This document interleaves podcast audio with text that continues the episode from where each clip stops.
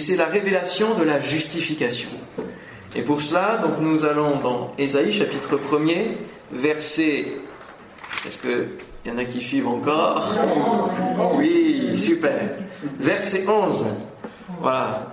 Nous lisons un verset chaque jour, un ou deux versets chaque jour du premier chapitre, et puis après nous allons dans la continuité dans le livre. Ésaïe 1, 11.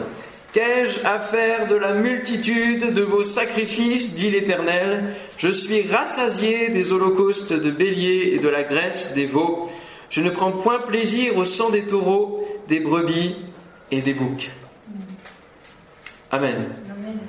Après l'expiation que nous avons vu euh, hier soir, nous avons vu que Dieu couvrait, nous couvrait, nous mettait à l'abri, couvrait à la fois notre péché et nous couvrait nous et qu'il était bon d'être à l'abri des ailes de notre Dieu, nous avons vu ce matin la régénération.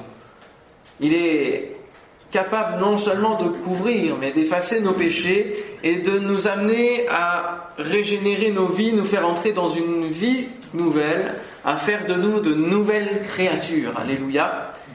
Et il a régénéré ce monde dès le tout début de la jeunesse, en mettant, en faisant du chaos un jardin d'Éden et une terre habitable où il a pu mettre l'homme. Il a régénéré nos vies. Il a régénéré également euh, le peuple d'Israël en un nouveau peuple composé de ceux d'Israël qui le suivent et de son Église.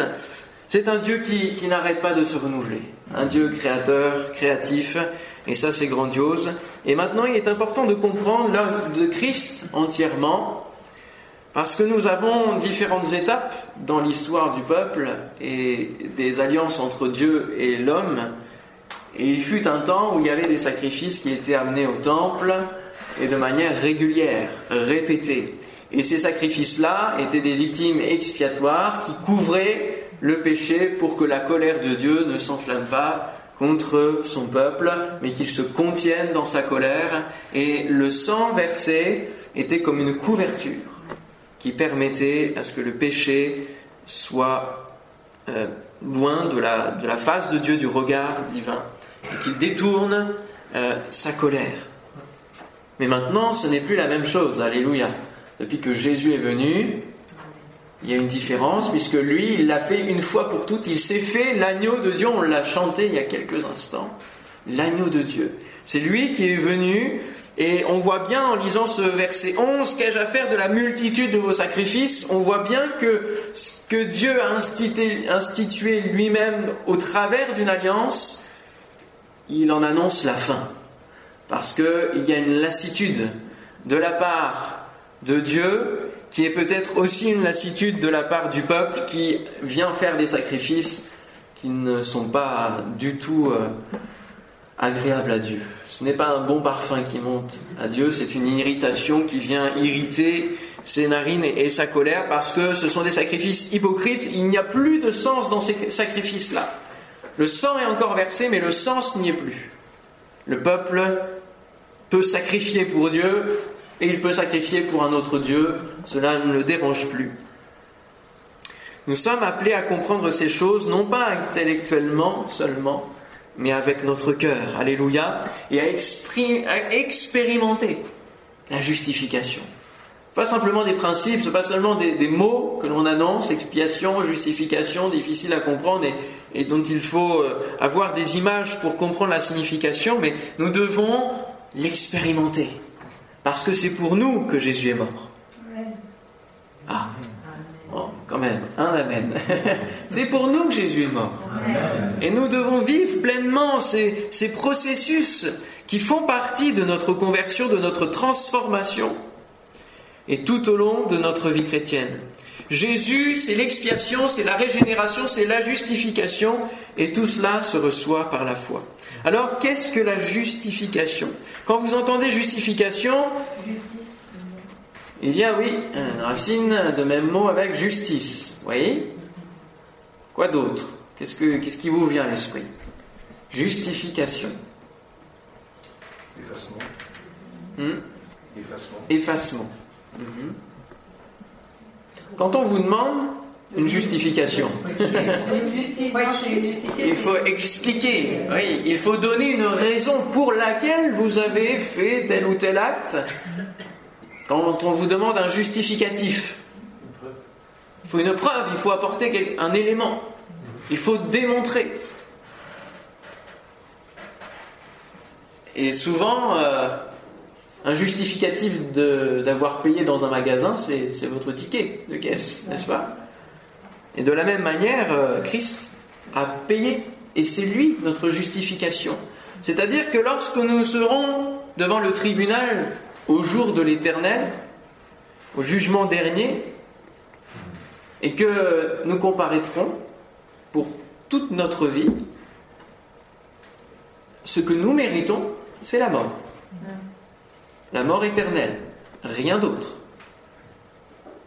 Sauf que nous pourrons venir et dire à Dieu, je te demande la vie éternelle parce que j'ai un justificatif avec moi. On a payé ma dette. Ou plutôt c'est Dieu qui le dira tout cela. Hein. Parce que nous, je pense qu'on aura assez de crainte pour ne pas dire grand-chose. Mais Dieu dira, ah, mais j'ai une preuve avec moi, Jésus a payé ta dette. Alléluia.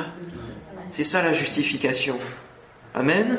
Et lorsque l'ennemi vient nous accuser, nous remettre une culpabilité quelconque sur quelconque péché ancien, nous pouvons lui dire, eh, je suis justifié. T'as pas à revenir avec ces choses-là. Je suis justifié par le sang de Jésus-Christ. Alléluia. C'est le sang qui a été la rétribution. Cela signifie un rachat. Un rachat. Nous avons été rachetés. Et c'est le chapitre 43 sur lequel nous allons nous pencher ce soir, chapitre 43 d'Ésaïe, qui nous parle justement d'une nation qui va être rachetée. C'est à partir de ce moment-là que l'expression qui va se retrouver à 12 reprises euh, apparaît. Ésaïe 43, Ainsi parle maintenant l'Éternel qui t'a créé, ô Jacob, celui qui t'a formé, ô Israël. Ne crains rien, car je te rachète. Je t'appelle par ton nom, tu es à moi. Si tu traverses les eaux, je serai avec toi, et les fleuves, ils ne te submergeront point. Si tu marches dans le feu, tu ne brûleras pas, et la flamme ne t'embrasera pas. Ça, Daniel et ses compagnons surtout l'ont expérimenté. Hein. Surtout ses compagnons dans la fournaise.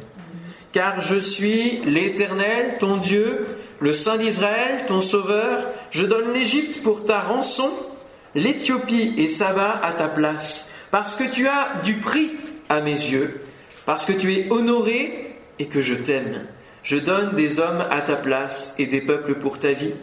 Ne crains rien, car je suis avec toi. Je ramènerai de l'Orient ta race et je rassemblerai, je te rassemblerai de l'Occident. Je dirai au septentrion, donne, et au midi, ne retiens point. Fais venir mes fils des pays lointains et mes filles de l'extrémité de la terre. Ça fait référence à l'Alia, c'est-à-dire le retour des Juifs dans leur terre, parce que Dieu les appelle à revenir, ils ont été rachetés, et ils doivent se retrouver dans le pays où Dieu fait résider son nom. Verset 7, Tous ceux qui s'appellent de mon nom et que j'ai créé pour ma gloire, que j'ai formé, que j'ai fait.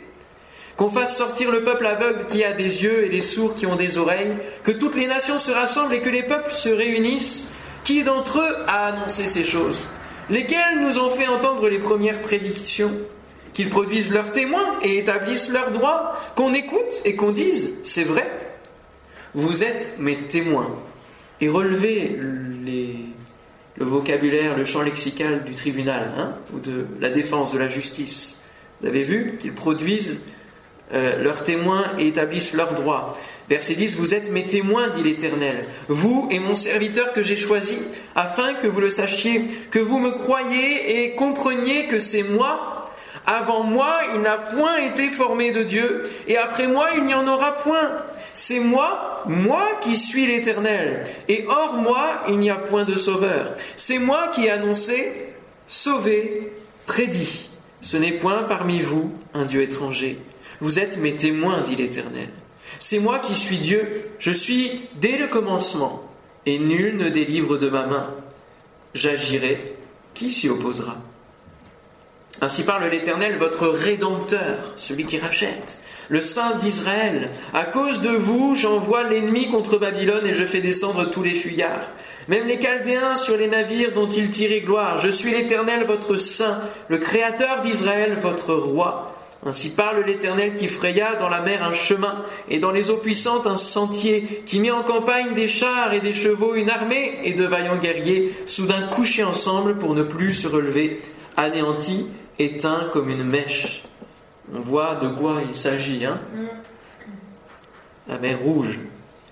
Ne pensez plus aux événements passés et ne considérez plus ce qui est ancien.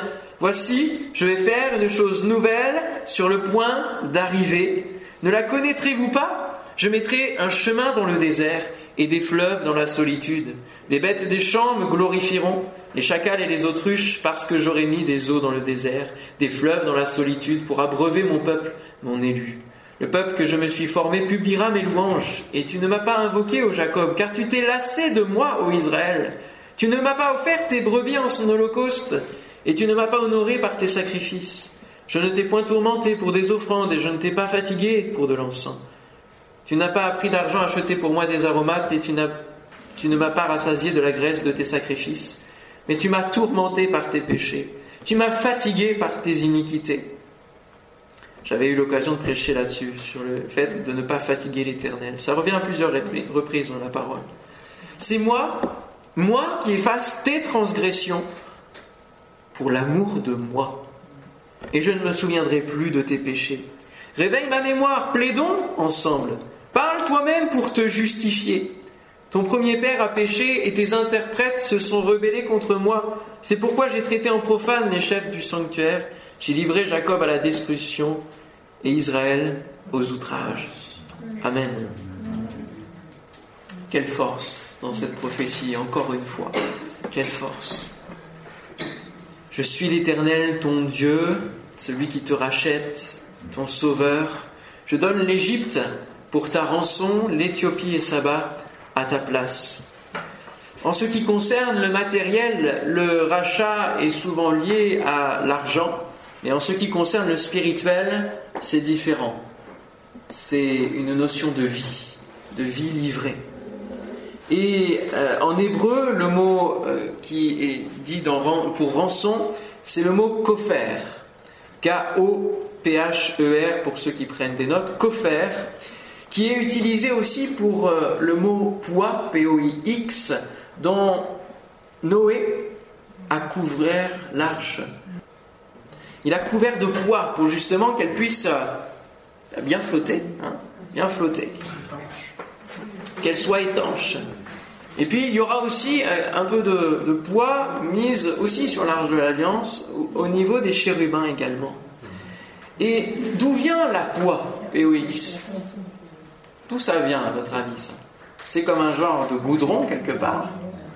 Mais ce n'est pas le goudron que l'on fabrique aujourd'hui. Noé s'est procuré cette poix, il l'a fabriquée à partir de, de sève, de sève d'un arbre. Autrement dit, la vie qui coule dans un arbre. Et déjà là aussi, il y a une vie qui est sacrifiée au travers de celle de l'arbre, qui donne de sa sève, la sève de résineux. Il va donc prendre de la vie de l'arbre. Et nous avons aussi là la notion de sacrifice, de rançon, d'un remplacement quelque part. De la même manière, pour nous, afin de nous racheter, il doit prendre la vie quelque part, et c'est pour cela qu'il y a la notion du sang qui coule, comme la sève qui va couler. Et la sève qui concerne l'être humain, c'est le sang, tout simplement. Et c'est pour cela qu'il y a l'importance du sang de Jésus-Christ. Cela fait suite donc à l'expiation, il couvre, il efface, mais il a fallu tuer un animal pour faire les habits de peau, on l'a vu pour Adam et Ève, pour enlever leur honte. Et euh, j'aurai pas le temps ce soir de développer cette notion du sang, mais vous avez le chapitre 9 de l'épître aux Hébreux que je vous invite à étudier pour revoir l'importance du sang, où il est dit qu'il ne peut pas y avoir de, pardon, justement, sans effusion de sang. Hébreux chapitre 9, qui nous amène cette notion du pardon, de l'accès au ciel. Mais j'aimerais parler encore un petit peu du sang, encore une fois, dans la vision du diable, qui lui encore va singer Dieu et va lui aussi faire verser le sang au travers des dieux qui va le, va le mettre en place. Et le diable va singer tellement les choses qu'il va réécrire l'histoire de la création au travers des peuples, et notamment le peuple babylonien, au travers duquel il va réécrire des épopées. Alors vous connaissez peut-être celle de Gilgamesh, qui est euh, étudiée même en, classe hein, au collège. Mais il y a une, autre épopée encore beaucoup plus, beaucoup plus grande, euh, qui réécrit l'histoire de la création du monde au travers de différents dieux, différents dieux qui sont déjà euh, mari et femme, etc., qui enfantent des dieux, et euh, vous savez un petit peu toutes ces légendes peut-être, des genres de demi-dieux, des dieux humains. Et il y en a une, en tout cas un dieu qui va être prépondérant, qui va être mis, qui va être même remplacé au-dessus des autres dieux qui seront adorés à Babylone, et il s'appelle Marduk. Marduk. Et ce Marduk, c'est le fils d'Ea et d'une autre, en tout cas c'est un enfant, qui va devoir combattre une déesse qui s'est mariée avec son fils, enfin vous voyez c'est déjà un petit peu compliqué, et surtout incestueux, toutes ces choses-là. Et en livrant bataille, il va euh, devoir donc tuer cette déesse-là, il va la déchirer en deux, et avec cela, il dit qu'il va créer le ciel, et avec l'autre partie de cette déesse, il va créer la terre. Et que, en ayant la victoire, alors ça c'est sa symbolisation, c'est sa symbolique, en ayant la victoire contre cette déesse, il va avoir la victoire aussi contre son fils qui s'appelle Kingu, et ce Kingu, avec le sang de Kingu, il va créer l'être humain. Voilà un petit peu. Donc, dans la vision du diable, qui réécrit l'histoire de la création, il crée l'être humain au travers d'une tuerie. Vous voyez, donc ça commence mal en fait. Et il va influer dans l'esprit du monde qu'il faut que le sang coule pour réussir, pour avoir la victoire, pour créer et pour faire le bien. Vous vous rendez compte? Parce que si les hommes adorent un tel Dieu, c'est parce qu'on leur a bien fait croire que c'était un Dieu qui voulait faire le bien et rétablir le bien. Marduk. Et l'esprit de ce monde est encore influencé au travers, par exemple, de gens qui aiment bien tuer, en tout cas qui tuent parce qu'ils pensent faire le bien. Ça, c'est l'esprit du faux prophète. Et Marduk, vous voyez sa représentation. Bon, c'est déjà assez effrayant comme cela. Et moi, ce qui m'intéresse, c'est le petit être qui est en dessous. C'est un chien mhm. Un peu plus qu'un chien. Un serpent, un chien serpent. Ouais, ouais, ouais, il y a des choses qui sortent. Alors il est assez petit là, mais on peut peut-être mettre d'autres euh, illustrations, c'est la même chose, vous allez voir. Alors euh, là on le voit, il est comme ça. Alors attends, oui, remets juste celle d'avant. Voilà. Là en fait il est assis et c'est un espèce de serpent, cette fois-ci, ouais. Et la, troisième, je ne sais pas si on voit bien. Voilà, là on voit bien que c'est un serpent si on revient sur la première, oui, en fait, Marduk est représenté par un dragon serpent rouge. Et la couleur est importante. Pourquoi? Parce qu'on va lire maintenant dans Apocalypse chapitre 12, versets 1er à 18. Apocalypse chapitre 12, versets 1er à 18. Vous allez voir, c'est très très intéressant. Et je parle de Babylone. Rappelez-vous, Babylone, ça vient d'où? Ça vient de Babel. Babel, ça vient d'où? C'est la révolte, c'est l'anti-dieu, c'est le monde anti-dieu, c'est le monde. Babylone. C'est la représentation de tout ce qui est anti-dieu, mais volontairement. Apocalypse 12. Un grand signe parut dans le ciel, une femme enveloppée du soleil, la lune sous ses pieds, et une couronne de douze étoiles sur sa tête. Alors, premièrement, c'est quoi ça? C'est qui cette femme? Israël. Pourquoi? Parce que je te l'ai dit l'autre jour. Ok, bon. je ne suis pas une référence en moi-même, hein, donc il faut, euh, il faut aller plus loin. Qu'est-ce que elle est enveloppée de quoi? Du soleil, de la lune, de douze étoiles. Ça vous dit quoi ça? Le symbole de Marie Non, non, Alors, c'est Jésus. l'Église catholique, on a fait le symbole de Marie avec les douze étoiles, etc. Mais Joseph. la vision de Joseph. Et oui, Joseph, il a vu quoi? Le soleil, la lune et les étoiles se prosterner devant lui. La symbolisation des tribus d'Israël. D'accord? Elle était enceinte et elle criait, étant en travail et dans les douleurs de l'enfantement. Bon, ça, on en a parlé pas mal cette semaine. Un autre signe parut encore dans le ciel. Et voici, c'était un Tiens donc, c'est étonnant, n'est-ce pas? Ayant sept têtes et dix cornes, et sur ces têtes sept diadèmes. Alors, j'ai cru télécharger, euh, j'avais pas internet là pour le télécharger avant la réunion, mais j'ai tapé sur internet, et vous pourrez taper sur internet Marduk, représentation, et aujourd'hui, il existe encore ce Marduk, au travers d'un groupe de métal notamment mais aussi au travers des jeux vidéo et d'autres choses qui représentent exactement ce qu'on vient de dire, les têtes et les, et les cornes. Et ce dieu Marduk qui se retrouve encore en Inde aujourd'hui, sous un autre nom, mais sous la- avec les mêmes, les mêmes euh, on va dire, caractéristiques, et il est trimballé dans les villes, etc. Et c'est encore un culte qui est fait aujourd'hui en Inde, qui est la suite de l'influence du monde babylonien vers l'Inde. Verset 4, sa queue entraînait le tiers des étoiles du ciel et les jetait sur la terre. Qu'est-ce que représentent ces étoiles du ciel? Les anges déchus. Ouais. Ceux qui étaient lumineux, brillants. Le dragon se tint devant la femme qui allait enfanter afin de dévorer son enfant lorsqu'elle aurait enfanté. Qui est cet enfant? Jésus-Christ. Eh oui. Ça c'est clair, hein? C'est Jésus. C'est normal que Satan veuille dévorer l'enfant parce qu'il ne veut pas que ça s'accomplisse. Verset 5, elle enfanta un fils qui doit paître toutes les nations avec une verge de fer et son enfant fut enlevé vers Dieu et vers son trône. Et la femme s'enfuit dans le désert où elle avait un lieu préparé par Dieu afin qu'elle y soit nourrie pendant 1260 jours. Alors là, ça s'interprète de diverses manières et dans différents timings de Dieu. Et il y a aussi une part de la fin des temps à ce moment-là. Il y eut guerre dans le ciel. Michel et ses anges combattirent contre le dragon. Et le dragon et ses anges combattirent, mais ils ne furent pas les plus forts, et leur place ne fut plus trouvée dans le ciel. Et il fut précipité, comme on l'a lu hein, ce matin, le grand dragon.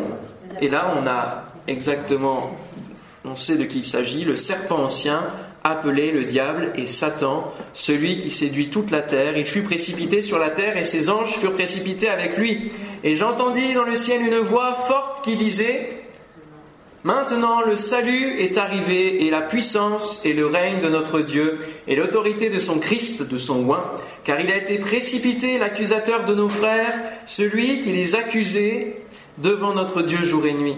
Ils l'ont vaincu à cause du sang de l'agneau et à cause de la parole de leur témoignage. Et ils n'ont pas aimé leur vie jusqu'à craindre la mort. C'est pourquoi réjouissez-vous, cieux, et vous qui habitez dans les cieux. Malheur à la terre et à la mer, car le diable est descendu vers vous, animé d'une grande colère, sachant qu'il a peu de temps. Quand le dragon vit qu'il avait été précipité sur la terre, il poursuivit la femme qui avait enfanté l'enfant mâle, et les deux ailes du grand aigle furent données à la femme, afin qu'elle s'envole au désert vers son lieu, où elle est nourrie un temps, des temps, et la moitié d'un temps, loin de la face du serpent. Et de sa bouche, le serpent lança de l'eau comme un fleuve derrière la femme, afin de l'entraîner par le fleuve. Et la terre secourut la femme, et la terre ouvrit sa bouche et engloutit le fleuve que le dragon avait lancé de sa bouche. Et le dragon fut irrité contre la femme, et il s'en alla faire la guerre au reste de sa postérité, à ceux qui gardent les commandements de Dieu et qui ont le témoignage de Jésus, et il se tint sur le sable de la mer. C'est fort, hein? Toute la correspondance là que l'on voit. Donc n'hésitez pas à rechercher, euh, bon c'est assez effrayant, hein, euh, je l'avoue, mais, mais il y a une telle correspondance. Le diable se fait adorer Et il ne le fait pas en cachette parce que tout est là, tous les éléments sont là. La Bible nous l'explique et il suffit de la lire pour comprendre comment les choses avancent. Alors avançons sur la justification et je dirais en point 2 que quand on aime, on ne compte pas. N'est-ce pas vrai? En tant que parent, quand on aime, on ne compte pas. Verset 4 du premier chapitre qu'on a lu, verset euh, chapitre 43, parce que tu as du prix à mes yeux, parce que tu es honoré et que je t'aime, je donne des hommes à ta place et des peuples pour ta vie. On pourrait dire, Seigneur, c'est trop. Des peuples entiers pour Israël, c'est trop. Mais quand Dieu aime, il ne regarde pas à la dépense. Il aime, c'est tout. Dieu nous aime et nous avons de la valeur à ses yeux, et ça, il est bon de se le rappeler régulièrement. Hein. Amen. Se le rappeler, de se l'afficher, de se le mettre euh, dans notre maison, que nous avons de la valeur à ses yeux. Plus on aime quelqu'un ou quelque chose, plus on est prêt à faire des grands sacrifices, n'est-ce pas? En quelques minutes, j'ai eu une grande passion dans ma vie qui était pour un peintre euh, qui était euh, un suiveur des impressionnistes et qui avait vécu à quelques kilomètres de mon village d'enfance et je me suis épris fort d'un patrimoine et fort de, de, belles toiles qu'il faisait à apprécier ce peintre-là au point de commencer à acheter des choses qui lui appartenaient, c'est-à-dire des, en tout cas qui, qui racontaient sa vie des catalogues d'œuvres, etc., etc. Des reliques. Des reliques, tout à fait. Et puis, chemin faisant, j'ai commencé à acheter un petit tableau. Petit, petit tableau. 15 cm sur 15 cm. Puis un deuxième. Et puis, vous savez, le jeu des enchères, c'est intéressant. C'est tellement, ça amène tellement d'adrénaline. Ah. Est-ce qu'on va la voir Est-ce qu'on va pas la voir? Ça monte et puis ça donne une excitation comme toutes. Toutes les passions peuvent donner de l'adrénaline que l'on aime et, qui accroche et qui addicte. Et mon amour pour cela était tellement grand que forcément, le compte en banque, lui, il ne suit pas forcément, n'est-ce pas? Et pourtant, moi qui suis une vraie fourmi, une vraie fourmi, eh bien parfois, on aime tellement les choses que ça nous emporte ça nous emmène comme un fleuve, comme un fleuve que le dragon rouge veut nous, mettre sous nos pieds pour nous emporter, pour nous emmener dans la chute complète, totale. Et le symbole du rachat est très fort. Comparez-le avec peut-être une de vos anciennes passions et dites-vous Waouh, Seigneur, toi tu nous aimes tellement que tu es prêt à donner la vie de ton fils. Et tu l'as fait. Tu, l'as fait, tu, es allé jusqu'au bout. Tu as donné la vie de ton fils pour chacun de nous. Qui suis-je? Moi, composé de poussière, composé d'eau. Le rachat est très fort. Nous sommes dans la prison de notre péché, nous étant livrés nous-mêmes comme esclaves. Hein. Tout simplement, nous ne pouvons pas nous racheter par nous-mêmes. C'est impossible. Qui peut payer cette condamnation, cette rançon? Je dois payer une condamnation éternelle pour me sortir. C'est pas possible, je ne peux pas me racheter. Que ce soit par un bon comportement, que ce soit autrement. La seule rétribution, c'est la mort et, et, elle est là. Et nous avons besoin que quelqu'un vienne payer la rançon pour nous. Que quelqu'un d'extérieur vienne dire Je paye pour ta vie. Est-ce que tu l'acceptes ou est-ce que tu restes dans ta prison? À nous de choisir. Son âme s'approche de la fosse et sa vie des messagers de la mort. Mais s'il se trouve pour lui un ange intercesseur, un d'entre les mille qui annonce à l'homme la voie qu'il doit suivre, Dieu a compassion de lui et dit à l'ange, délivre-le afin qu'il ne descende pas dans la fosse. J'ai trouvé une rançon. Alléluia. Job chapitre 33 versets 22 à 24. J'ai trouvé une rançon. Quelle grâce Nous qui ne nous soucions si peu de Dieu, il est venu nous proposer de payer et de nous libérer. Le sacrifice des animaux ne pouvait pas prendre le péché tout entier, parce que du coup il fallait le renouveler. Le seul moyen pour que le péché soit expié définitivement était que quelqu'un de saint traverse un monde pécheur, rentre dans un monde pécheur en tant que saint et aille jusqu'au bout et sorte de ce monde saint. Il n'y avait que le Fils qui pouvait le faire.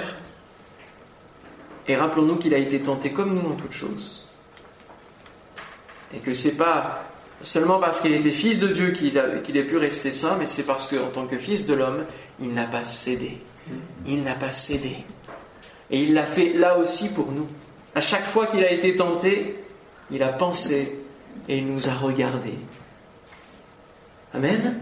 Et il a dit non, le prix de ses vies est plus fort que cette tentation. Et nous, par rapport à la tentation, est-ce que nous avons la vision de notre Dieu qui pose ses regards sur nous? La vision du prix payé de cette croix de Golgotha, où Jésus a souffert, et on se dit non, ce sacrifice est tellement précieux que je ne vais pas céder, que je ne vais pas laisser de place à l'infime ouverture que je pourrais donner à cette tentation, à cette passion, qui, je le sais, va m'envahir. Lorsque nous sommes face à la tentation, le meilleur moyen d'y résister, c'est de penser au sacrifice de Christ pour chacun d'entre nous. Alléluia. Dieu a tellement d'amour qu'il nous prépare, en plus de cela, une nouvelle terre. Il ne fait pas que nous sauver, il ne fait pas que nous donner la vie éternelle, il nous prépare des merveilleux projets éternels. Alléluia. Les hommes cherchent une nouvelle terre vivable. Et ils envoient des millions de dollars dans les airs pour espérer avoir une nouvelle terre viable, vivable, après avoir détruit la création de Dieu. Mais s'ils savaient que Dieu en préparait une nouvelle, ils arrêteraient et ils économiseraient, et en tout cas ils donneraient cet argent-là pour d'autres, d'autres fonctions, pour annoncer l'évangile, pour le répandre encore plus, le faire connaître. Ils n'ont qu'à croire en Dieu. Alors, en dernier point, Dieu a-t-il besoin de se justifier? C'est une bonne question parce que on a l'impression quelque part que dans ce processus-là, il est obligé de donner son fils, il est obligé de faire ces choses-là. Il est comme coincé quelque part, après l'échec du peuple de Dieu qui ne lui obéit pas et qui récidive dans sa révolte, dans son péché. Mais nous avons bien lu au verset 25 que c'est lui, lui qui efface nos transgressions pour l'amour de lui. Et c'est en premier lieu un choix qui lui appartient de faire ces choses dans cet ordre-là, de cette manière-là. Et nous ne pouvons pas comprendre comment il a plu à Dieu de briser Jésus par la souffrance. Intellectuellement, ça nous dépasse. Ça nous dépasse. Mais ce que nous devons retenir, c'est que Dieu est souverain et qu'il n'est pas obligé de se justifier. Il le fait simplement pour lui-même afin d'être parfait en toutes choses et de faire les choses jusqu'au bout, de les clôturer, d'accomplir sa parole jusqu'au bout. Dieu n'a besoin de rien. Dans quelconque domaine, Dieu n'a besoin de rien, même pas de nous. Il n'a pas besoin de nous guérir pour être glorifié. Mais il nous guérit. Alléluia. L'Éternel n'a pas besoin de se justifier, tout simplement parce qu'il est celui qui justifie. C'est lui qui ordonne ce qui est juste et ce qui ne l'est pas. C'est lui qui a créé la justification et qui en donne le moyen. Et pour cela, il nous suffit de croire. De croire, tout simplement. Romains chapitre 5, versets 1 et 2, étant donc justifiés par la foi, nous avons la paix avec Dieu par notre Seigneur Jésus-Christ, à qui nous devons d'avoir eu par la foi accès à cette grâce dans laquelle nous demeurons fermes, sachant le prix qui a été payé. Et nous nous glorifions dans l'espérance de la gloire de Dieu. Mon frère, ma sœur, si tu n'es pas dans le repos ce soir alors même que je te parle, recherche ce repos en te confiant dans la, dans la foi de Dieu. Amen. Si tu n'es pas en paix par rapport à ton éternité, revois simplement la justification dans la parole de Dieu. et vois combien son sang a coulé pour toi, et que tu es purifié de tout péché, et que si, si tu es amené encore à tomber, ce qui peut arriver, Dieu nous promet dans sa parole qu'il peut encore nous purifier de toute iniquité. Alléluia. En conclusion, je citerai le verset 11 d'Ésaïe 53 qui dit que par sa connaissance, mon serviteur juste justifiera beaucoup d'hommes et il se chargera de leur iniquité. Par connaissance, on peut traduire aussi, dans l'original, par sa vérité. Par sa vérité, mon serviteur juste justifiera beaucoup d'hommes. Et cela nous rappelle bien le verset de Jean 8, 31, 32, qui est à connaître par cœur, que je donne à l'école de la foi chaque dimanche euh, à l'église où je suis. Je donne des versets basiques à apprendre par cœur, c'est des choses, c'est important. Il faut qu'on en ait au moins une dizaine, que l'on connaisse bien dans notre vie. Et il dit aux Juifs qui avaient cru en lui, si vous demeurez dans ma parole, vous êtes vraiment mes disciples, vous connaîtrez la vérité, et la vérité vous affranchira. Alléluia, vous rendra libre. Est-ce que vous sentez cet affranchissement ce soir de vos vies? Que l'Esprit puisse nous convaincre de ces choses en cet instant même. En nous justifiant, nous sommes libres par rapport au péché et nous pouvons accéder au trône du Père dans sa grâce et accéder à la vie éternelle. Que son nom soit béni. Alléluia. L'été dernier, je me souviens avoir prêché sur la mue spirituelle à l'église et sur le fait que nous avons tout un processus par rapport à, notre dépouillement, justement par rapport à la vie de péché, et que euh, on a besoin de se détacher du péché et revenir sur ces notions de justification, d'expiation, nous fortifie dans ces choses en nous disant non, non, non, non, je suis libre par rapport au péché, je suis libre et je ne dois plus me laisser accuser par l'ennemi de mon âme. Et même si je ne me sens pas digne d'être dans la présence de mon Dieu parce que j'ai péché, je reviens, je demande pardon tout simplement. Alors, il faut rajouter cette remarque qu'il ne faut pas abuser du pardon divin. Hein. Et que si on continue de pécher volontairement en se disant de toute manière Dieu me pardonne, là vous savez très bien que ça ne fonctionne pas. Il ne faut pas aller volontairement dans, le péché parce que euh, on est libre. Paul dira, ne faites pas de votre liberté un prétexte de vivre selon la chair. Hein? Ça, c'est important de le rappeler. Parce que parfois, on abuse. Tout comme quand on est guéri, parfois, et puis qu'on abuse. Mais Dieu ne guérit pas de la bêtise, frères et sœurs. C'est pas parce que j'ai été guéri des intestins un jour que je dois abuser et, manger bien gras et plusieurs fois de suite. Forcément, j'aurai de nouveau les mêmes symptômes que ce que j'avais avant d'être guéri. Parce que là, c'est de la bêtise de ma part. Et parfois on est comme ça spirituellement. On abuse avec Dieu, on abuse. Comme Israël. Mais apprenons la parole de Dieu ce soir. Alléluia. Et progressons dans notre vie. Seigneur, nous te bénissons, te remercions. Tu es grand et puissant.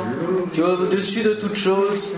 Et bien au-dessus du diable qui veut nous accuser, qui veut essayer de singer, qui veut essayer même de stopper, de dévorer tes œuvres et tes projets. Mais il n'a pas tout compris. Et même si nous ne sous-estimons pas euh, sa puissance et sa, sa, force de persuasion, de tentation à notre égard, nous voulons considérer surtout et lever nos regards sur toi. Sur toi et sur toi seul qui le maîtrise. Et Seigneur, nous ne voulons plus regarder à nos problèmes, à nos difficultés, mais nous voulons regarder à celui qui maîtrise ces problèmes et ces difficultés. Regarder à celui qui peut les solutionner, à celui qui peut nous diriger, qui peut nous donner la solution, qui peut nous donner la réponse. Alléluia. Merci Père d'être véritablement pour nous plus qu'un Père, qui vient nous chercher dans la boue de notre péché.